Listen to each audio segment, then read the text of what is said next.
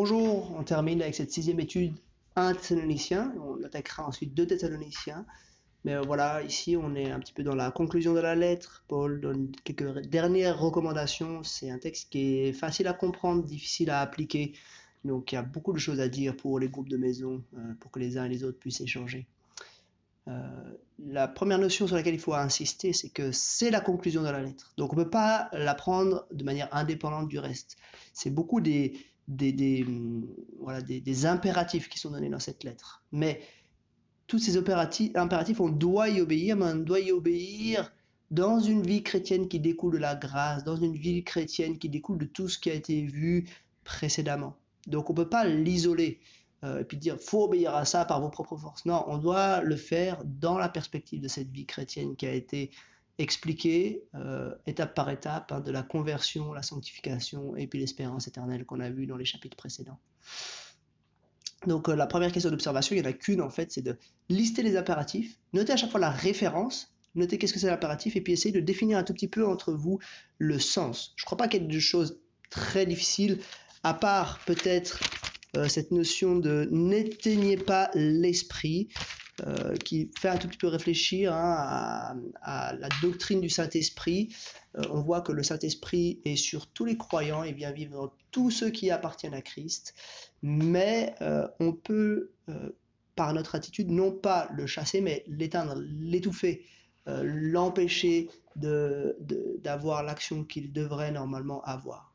Pour le reste, je pense que c'est assez clair. J'ai mis un certain nombre de lignes, alors euh, peut-être qu'il faudra en rajouter au verso.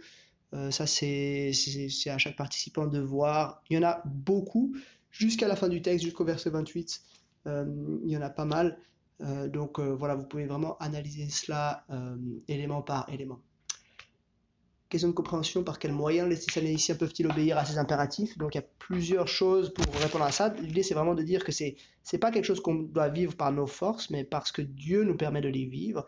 La, première chose c'est que bah, effectivement, de nouveau, ça vient à la fin de cette lettre, mais on peut voir dans le texte lui-même hein, euh, des, des éléments qui nous montrent que c'est le Seigneur qui nous permet de vivre ces choses.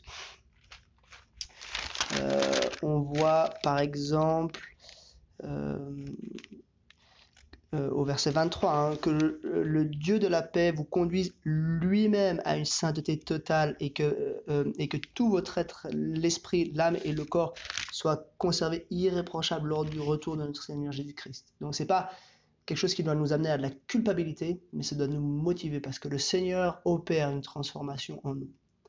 Puis après la deuxième question de compréhension, pour un petit peu lier tous ces éléments, j'ai dit résumer en quelques mots l'attitude vers laquelle les Thessaloniciens doivent, doivent tendre. Il y a un peu deux grandes notions.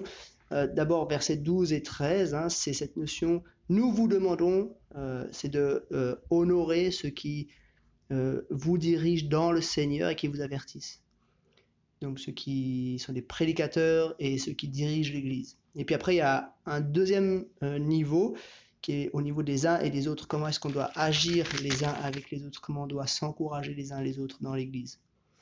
Et puis euh, ensuite, c'est pour le chrétien lui-même, hein, à partir du verset 23. Euh, donc il y a un peu ces trois, ouais, peut-être on pourrait dire ces trois axes qui sont donnés ici. Et puis ensuite, bien sûr, réservez bien du temps pour parler des applications.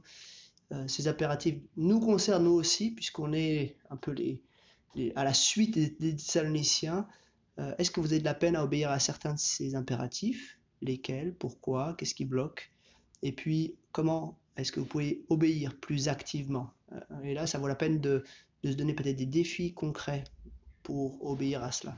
Voilà quelques réflexions pour clore un Thessalonicien et la prochaine fois on verra deux Thessaloniciens.